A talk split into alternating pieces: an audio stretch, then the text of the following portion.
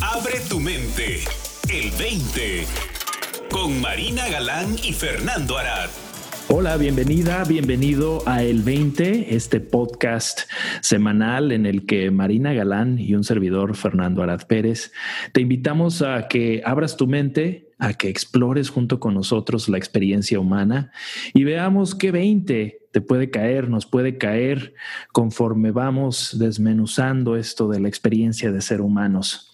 Hoy vamos a tocar un tema fundamental de esto que llamamos el amor y vaya que es un tema muy profundo. Siempre en estos 20 minutos, Marina, pues eh, siento que apenas empezamos como que a, a poder realmente eh, ubicarnos dentro de estos temas tan profundos que tocamos, ¿no? Y este pues no va a ser la excepción, me imagino. El, el programa de hoy eh, lo hemos titulado El amor es el único maestro. Así es. Y quiero hacer la aclaración, Fernando, sí. de que como siempre, no venimos preparadas. Claro, no, sabes que es, es, cierto y, también yo creo que es, es, importante hacer la aclaración que es parte de, este, de esta exploración y de esta invitación de realmente no, no sentir que, que, la necesidad de estar preparados para el tema, ¿no? Porque creo que de ahí es donde podemos realmente sacarle jugo al asunto y ir más allá de nuestros conceptos al respecto, ¿no? Sí, como dejar la maleta en puerta.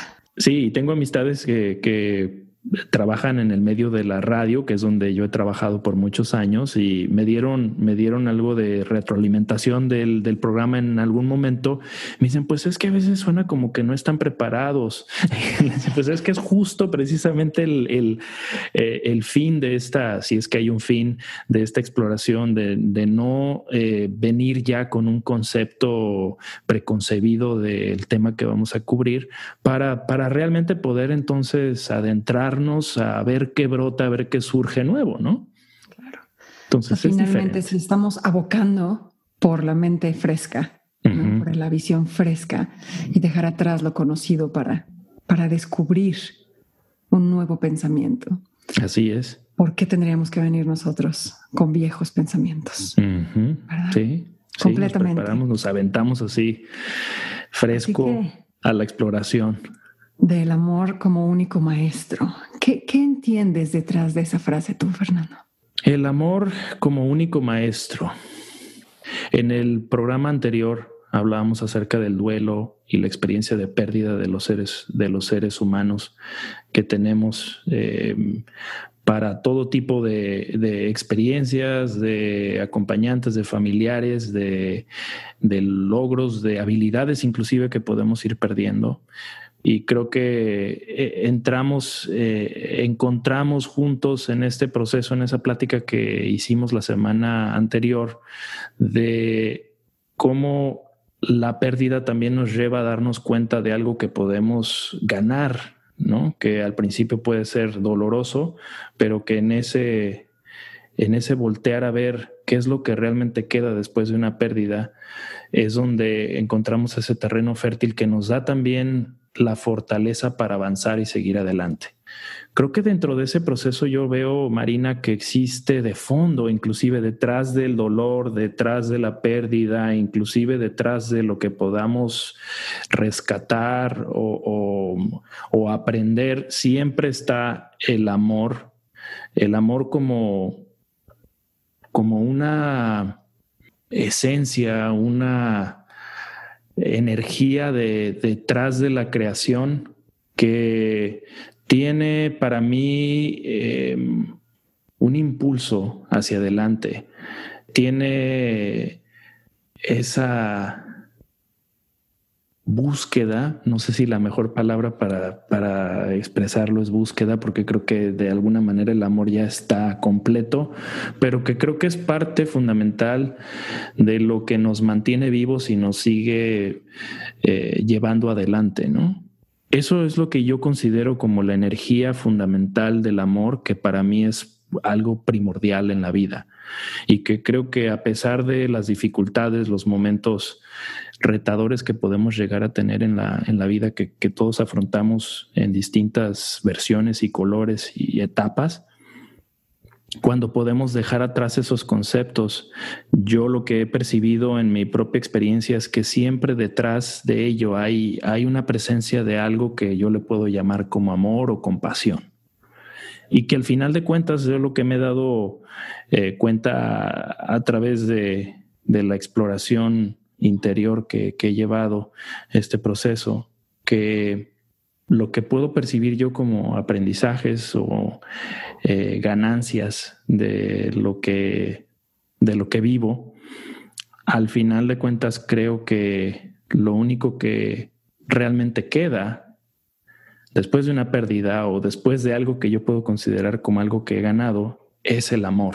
Y lo que yo siento como el amor es, es lo que perdura, no sé si es una fuerza que no tiene fin, pero siento yo que es lo único que realmente perdura y creo que es lo único también que de fondo está sosteniendo mi propia existencia.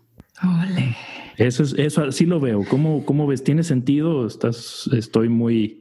No, me hace perfecto sentido, ¿no? O sea, lo, lo, lo que me parece interesante, Fer, de también no llegar preparados y no haber hablado tú y yo previamente el tema, pues es esta parte, ¿no? De si yo digo esta frase, ¿desde dónde la estás viendo tú y desde dónde la estoy viendo yo?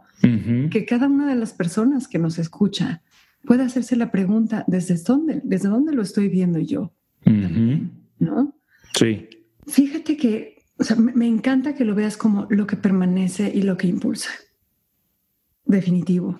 ¿no? O sea, en un sentido puro, para mí, el amor es la energía que está detrás de toda manifestación de vida. Entonces, en ese sentido, pues, eso que hace que las raíces se vayan hacia la humedad y eso que hace que las flores se vayan hacia el sol y eso que hace que las ramas crezcan de manera que no se tapen el sol unas a otras y eso que hace que los ríos y la gravedad, eso que esa energía que está detrás de todo, para mí esa energía es el amor y pues no, no, no he encontrado todavía un solo lugar en el que, en el que no esté y en el que no esté presente como guía. ¿no? En algún momento viví con la pregunta de, bueno, así como las raíces van hacia la humedad y las flores van hacia la luz, los seres humanos hacia dónde vamos, o sea, hacia dónde estamos siendo guiados y cómo y con qué. Y creo que o sea, creo que es una pregunta que no se acaba de responder nunca. Pero lo que pude vislumbrar así en, un primer acercamiento en esos meses en los que viví con esa pregunta fue precisamente esta cuestión de nos guía a través de la alegría y a través de los deseos, ¿no? De lo que se nos antoja hacer.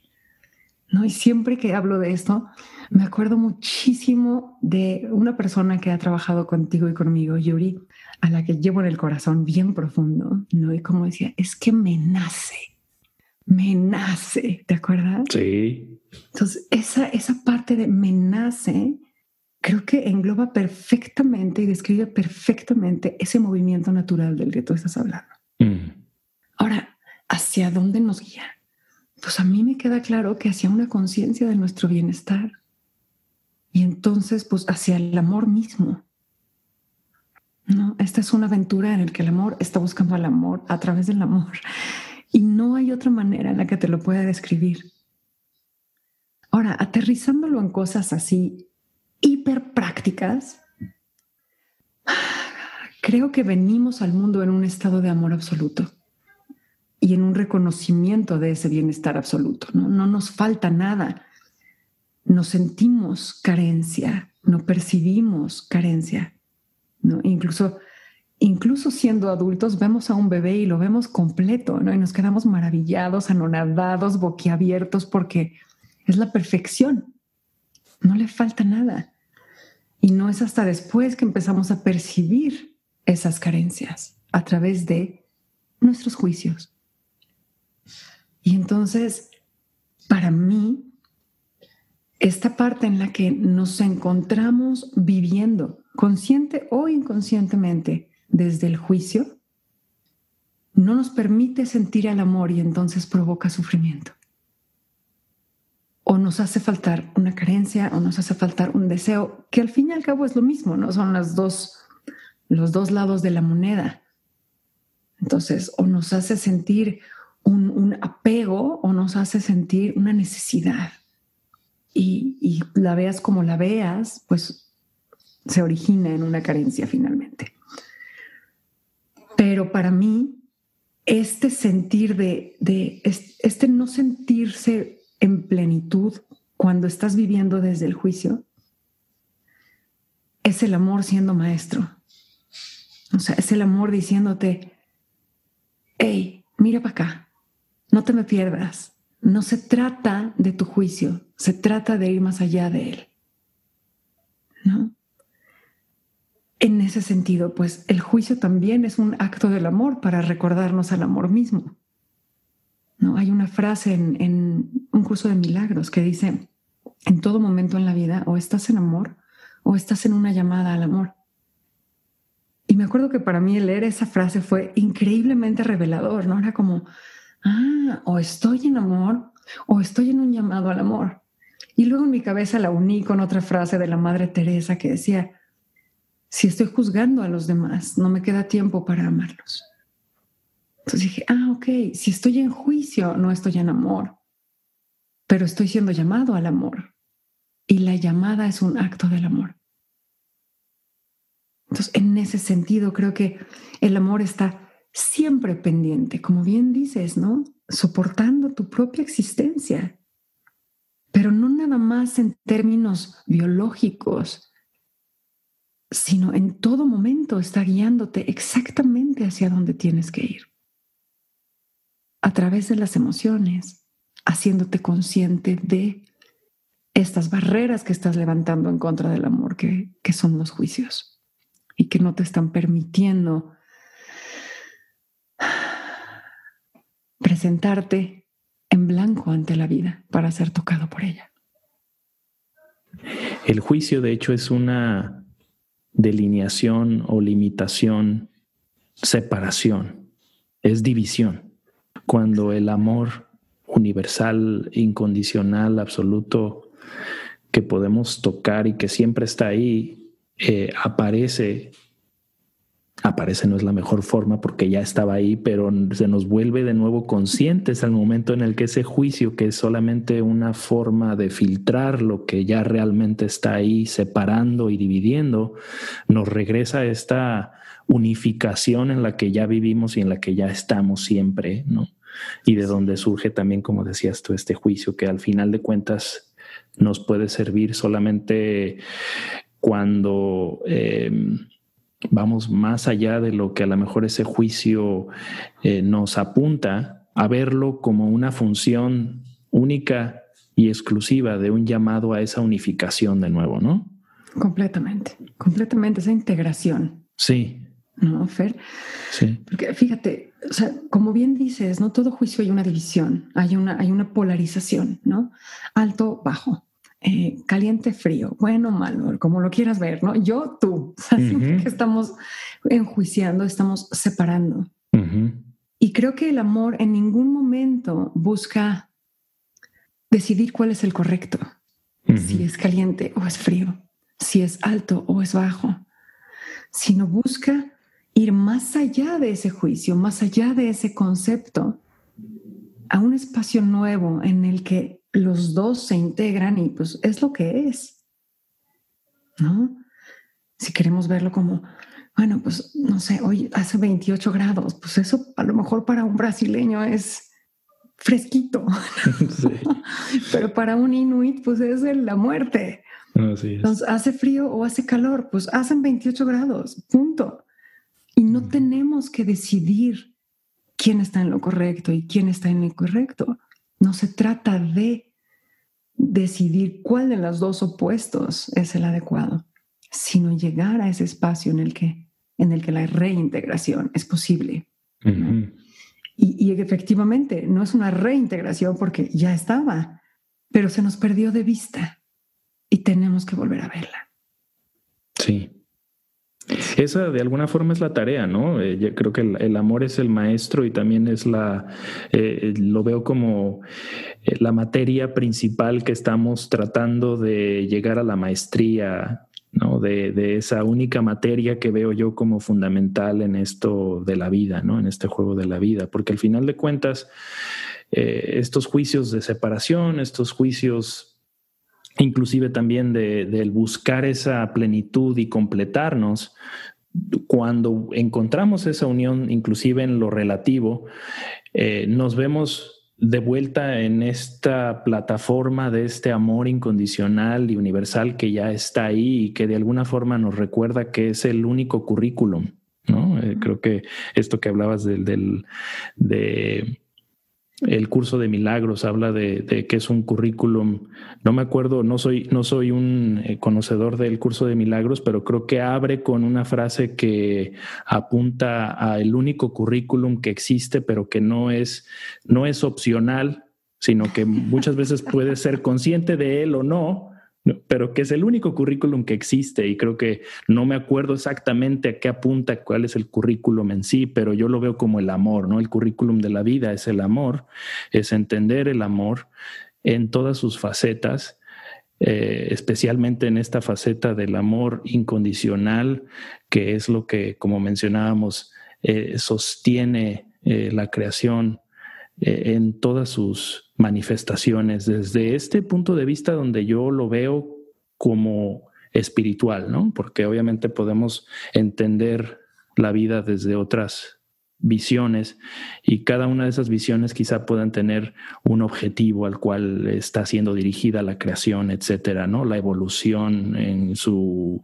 aspecto biológico, etcétera. Pero creo yo que en la parte de la conciencia humana, eh, el currículum y el objetivo, si es que hay un objetivo, creo que es ver eh, lo fundamental del amor para poder estar nosotros en paz y para también encontrar la armonía como seres vivientes y, seres que estamos también en convivencia con otros seres, ¿no?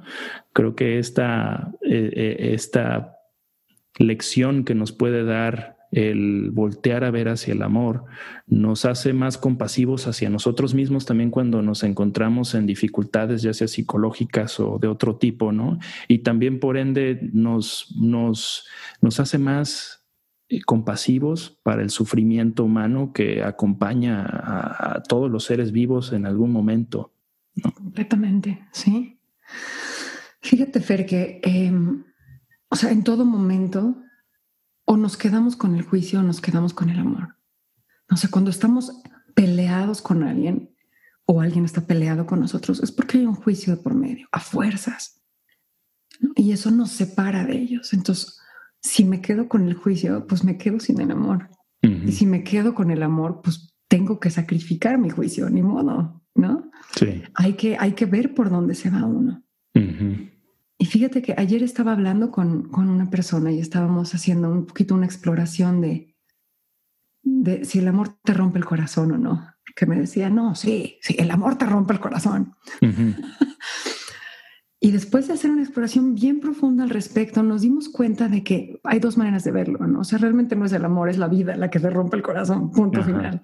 Sí. Entonces, pero, pero cada vez que la vida te rompe el corazón, en todas esas grietas entra el amor. Sí. Para que, para que, para que ese corazón se vuelva más grande, digamos, ¿no? Entonces, sana al corazón lo vuelve más grande para que ese corazón ahora más grande, más expandido, pueda volver a enfrentarse a la vida, volver a exponerse a ser tocado por la vida, a sabiendas de que lo va a volver a romper, pero ahí va a estar el amor otra vez para sanar. y, entonces que haya este, este eterno expandirse. Ahora, si lo vemos como lo estábamos diciendo hace unos minutos, ¿no? Pues ese también es el llamado al amor. la vida rompiéndonos el corazón, porque tiene que hacerlo. Es un llamado para que nosotros podamos conocer de nuevo y de forma más amplia, insospechada para nosotros, una expresión más del amor. Escuché a un maestro que dijo algo que me, me, gustó mucho, que hablaba acerca de este de esta ruptura del corazón y las lágrimas que nos surgen por el dolor, que esas mismas lágrimas también son como el lubricante que necesita el corazón para seguir creciendo, ¿no? Y me encantó porque creo que esas lágrimas que muchas veces las queremos evitar, de hecho es el lubricante que necesita nuestro corazón para seguir como latiendo y latiendo con mayor fortaleza, ¿no? Completamente. Y, y de alguna manera, pues, en el corazón que se vuelve a enfrentar a ser roto por la vida, es el corazón que se está abriendo al amor, finalmente. Es el corazón que se está abriendo a ver. Y pues ahí tiene que haber maestría, Fernando, tiene que haber sabiduría. Así es. Entonces yo creo que la invitación pues es que se fijen, que pongan atención y se den cuenta cómo sus juicios los están manteniendo fuera del amor. Y vean cómo lo están escogiendo y si hay otra manera de verlo, para que entren en su verdadero destino, que no es más que el amor.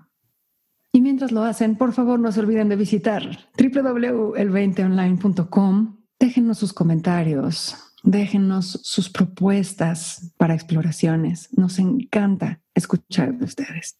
Fernando, qué gusto, como siempre. Un placer, Marina. Igualmente, nos vemos la próxima semana. Hasta la próxima.